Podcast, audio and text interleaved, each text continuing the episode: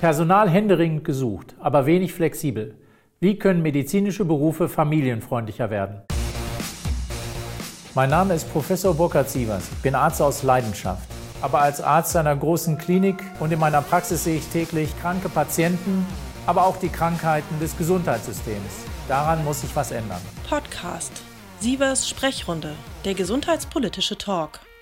Thema heute. Personal wird in allen medizinischen Berufen händeringend gesucht. Zudem wird der Frauenanteil immer größer und damit auch der Wunsch nach Teilzeitarbeit. Doch Teilzeitarbeit ist von den Arbeitgebern häufig nicht so gewünscht und flexible Arbeitszeitmodelle schwierig umsetzbar.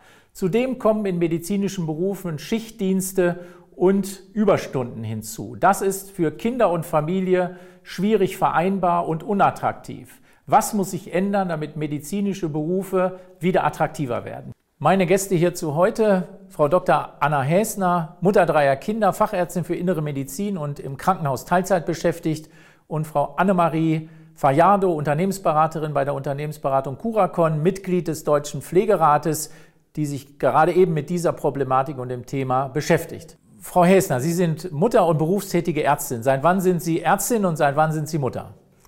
Ich bin Ärztin seit 2009, beschäftigt im Krankenhaus und habe mein erstes Kind 2012 bekommen.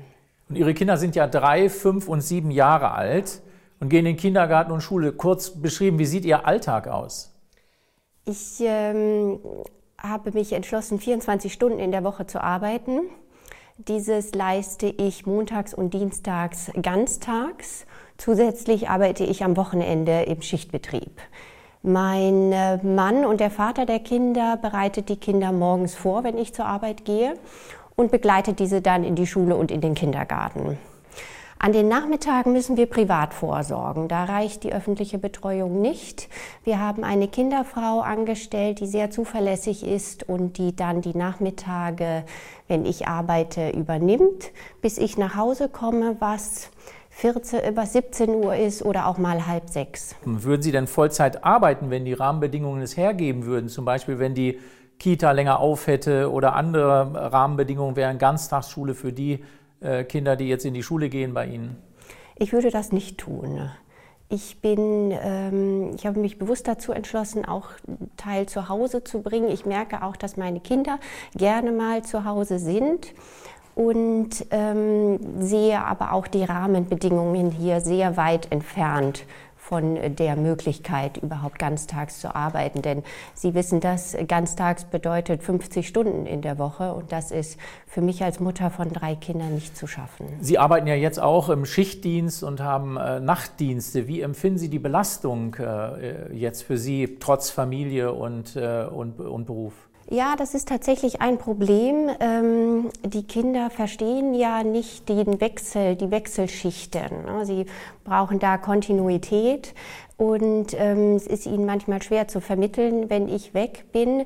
Im Prinzipiell ist das etwas, das man mit seinem Partner natürlich gemeinschaftlich besprechen muss und überlegen muss, wie schaffen wir die Betreuung zu gewährleisten, auch in Zeiten, die nicht ähm, öffentlich abgedeckt sind. Ne? Und auch hier muss man sich überlegen, wie viele Stunden in der Woche möchte ich generell weg sein, wie viele Stunden kann ich überhaupt die Betreuung durch andere sicherstellen. Gibt es denn ein Arbeitszeitmodell, was Sie sich wünschen würden?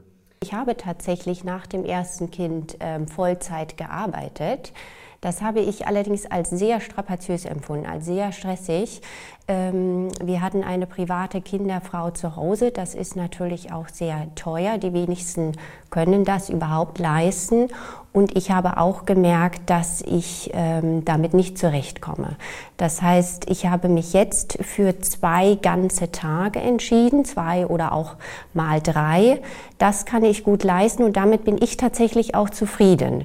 Ich bin nicht, ähm, ich möchte nicht äh, jeden Vormittag beispielsweise von neun bis zwölf arbeiten. Das ist für mich nicht attraktiv und das ist natürlich auch mit dem Alltag in einem Krankenhaus nicht zu vereinbaren, ne, sodass ich mich da auch den Bedingungen mhm. etwas angepasst habe. Welche Anforderungen würden Sie denn an Ihren Arbeitgeber haben, zum einen und auch welche Anforderungen an die Politik?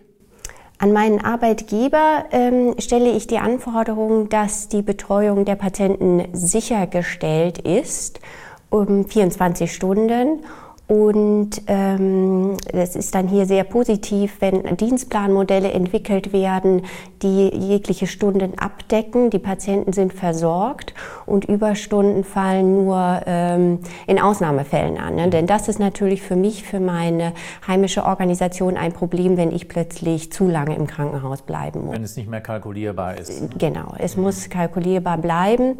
An die Politik, äh, von der Politik würde ich mir wünschen, wenn die öffentliche Betreuung in den Ganztagen an Qualität zunehmen würde. Ich sehe hier große Defizite. Die Ganztagsschulen werden ja gepusht. Uns wird gesagt, wir hätten ein Anrecht auf diese Plätze. Man versäumt an der Stelle das System mit äh, mehr Substanz zu füllen. Ne? Das ist nachvollziehbar. Es fehlt Personal auch dort. Es fehlen Räumlichkeiten. Es ähm, fehlt schlicht an finanzieller Zuwendung in das System, um es für Eltern, um es für die Kinder attraktiv zu machen.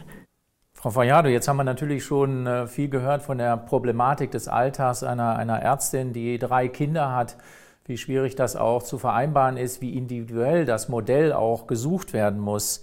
Sie kommen nun im Grunde aus der Pflege, beraten heute Unternehmen zu diesem Thema. Wie können Sie konkret äh, unterstützen jetzt? Dafür berate ich mit Kollegen zusammen Führungskräfte, die zum Beispiel attraktiver werden wollen als Arbeitgeber und das heißt ihre Arbeitgeberattraktivität steigern möchten, ohne jetzt unbedingt Löhne und Gehälter anzuheben, sondern wirklich intern in einer Organisation zu gucken, was kann man da eigentlich mit den Mitarbeitern gemeinsam auch gestalten. Und wie steigere ich die Attraktivität äh, eines äh, in, in, einem Krankenhaus beispielsweise oder in, in den medizinischen Berufen? Was empfehlen Sie da?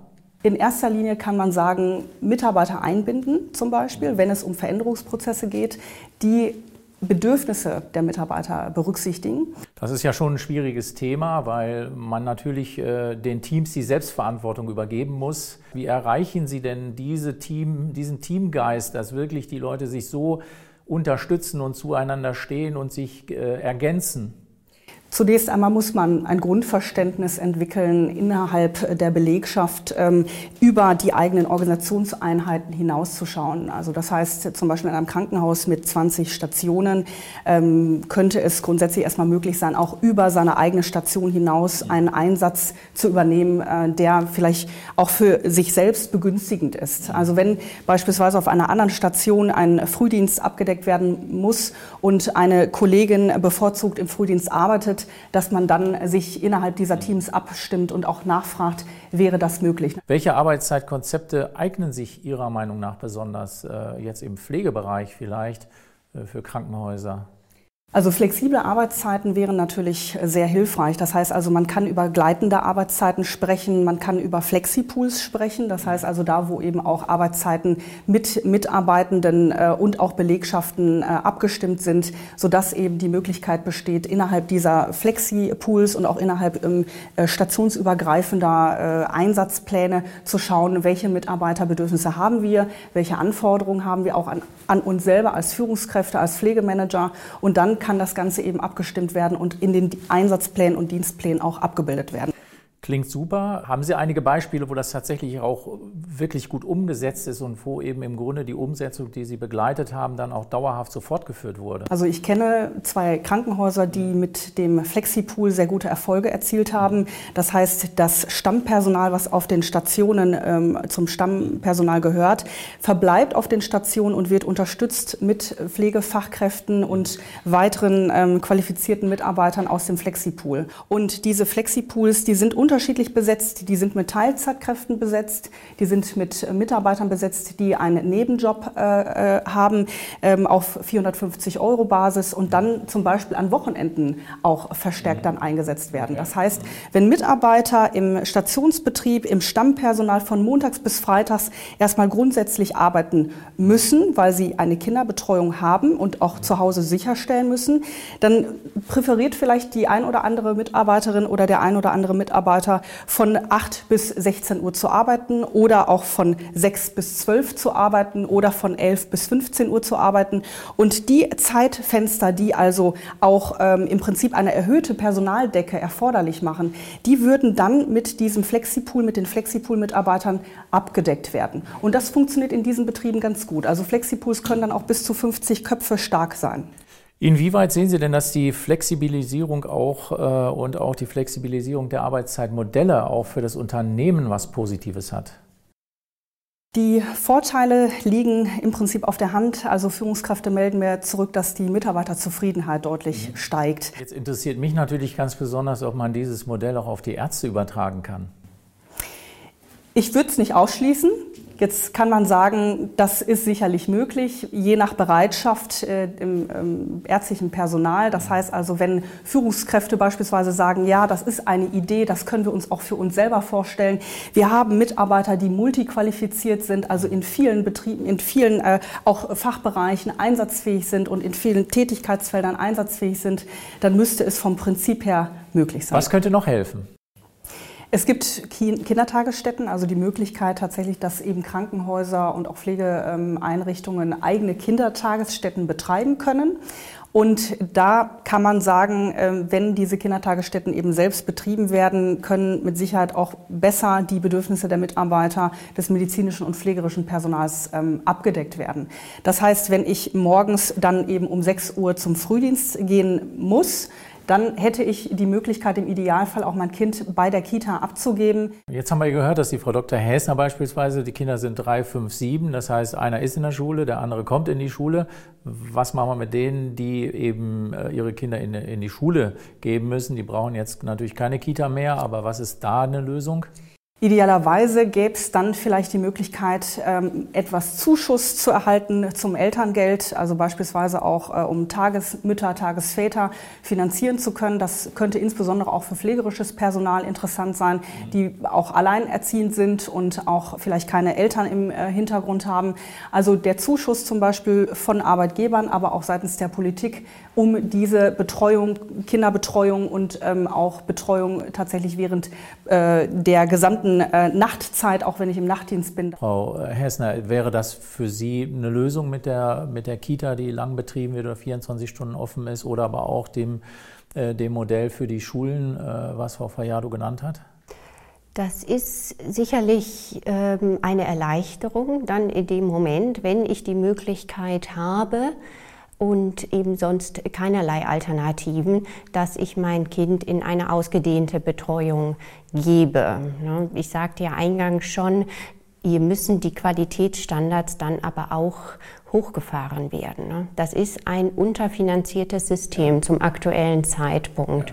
Und äh, da ist die Politik ebenso gefragt, wie dann in dem Fall natürlich auch der Arbeitgeber, hier Strukturen zu schaffen, die es mir als Arbeitnehmer auch äh, nicht zu schwer machen, äh, meine kleinen, gerade kleine Kinder. Es gibt ja auch Arbeitnehmer mit sehr kleinen Kindern, ne, mit Einjährigen, äh, diese dann dort abzugeben. Also Kinderbetreuung im Grunde nicht nur quantitativ, sondern neben der Quantität eben auch die Qualität, die wichtig ist in dem Bereich.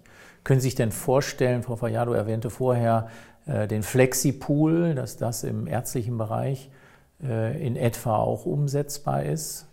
Ich bin Internistin. Ich bin auch breit ausgebildete Internistin. Ich könnte sicherlich in verschiedenen internistischen Fachabteilungen arbeiten. Ähm, die anderen Fachabteilungen kann ich nicht abdecken, das ist klar. Aber ähm, die internistische Abteilung ist ja eine sehr große Abteilung und da sollte es schon möglich sein, dass man sich äh, dann zusammentut und so für alle Beteiligten im Optimum und allen voran für die Patienten dann eine Versorgung gewährleistet. Ja. Frau Hessner, Frau Fayado, vielen Dank für das Gespräch. Fazit ist, dass ein Umdenken stattfinden muss, sowohl für diejenigen, die in medizinischen Berufen arbeiten. Hier ist es nötig, dass wir neue, flexible und individuelle Arbeitszeitmodelle zur Verfügung stellen. Auf der anderen Seite brauchen wir auch äh, ein Umdenken in den Betreuungsstrukturen, damit unsere Kinder und die Kinder von denjenigen, die in den medizinischen Berufen arbeiten, auch qualitativ und gut betreut werden, sodass keine Sorge besteht, dass die Kinder während der Arbeitszeit nicht gut betreut sind oder man in zeitlichen Stress gerät, um die Kinder frühzeitig abholen zu müssen. Und hierzu müssen finanzielle Mittel bereitgestellt werden, damit auch diejenigen sich Betreuungssituationen leisten können, die dies nicht aus eigenen finanziellen Mitteln stemmen können.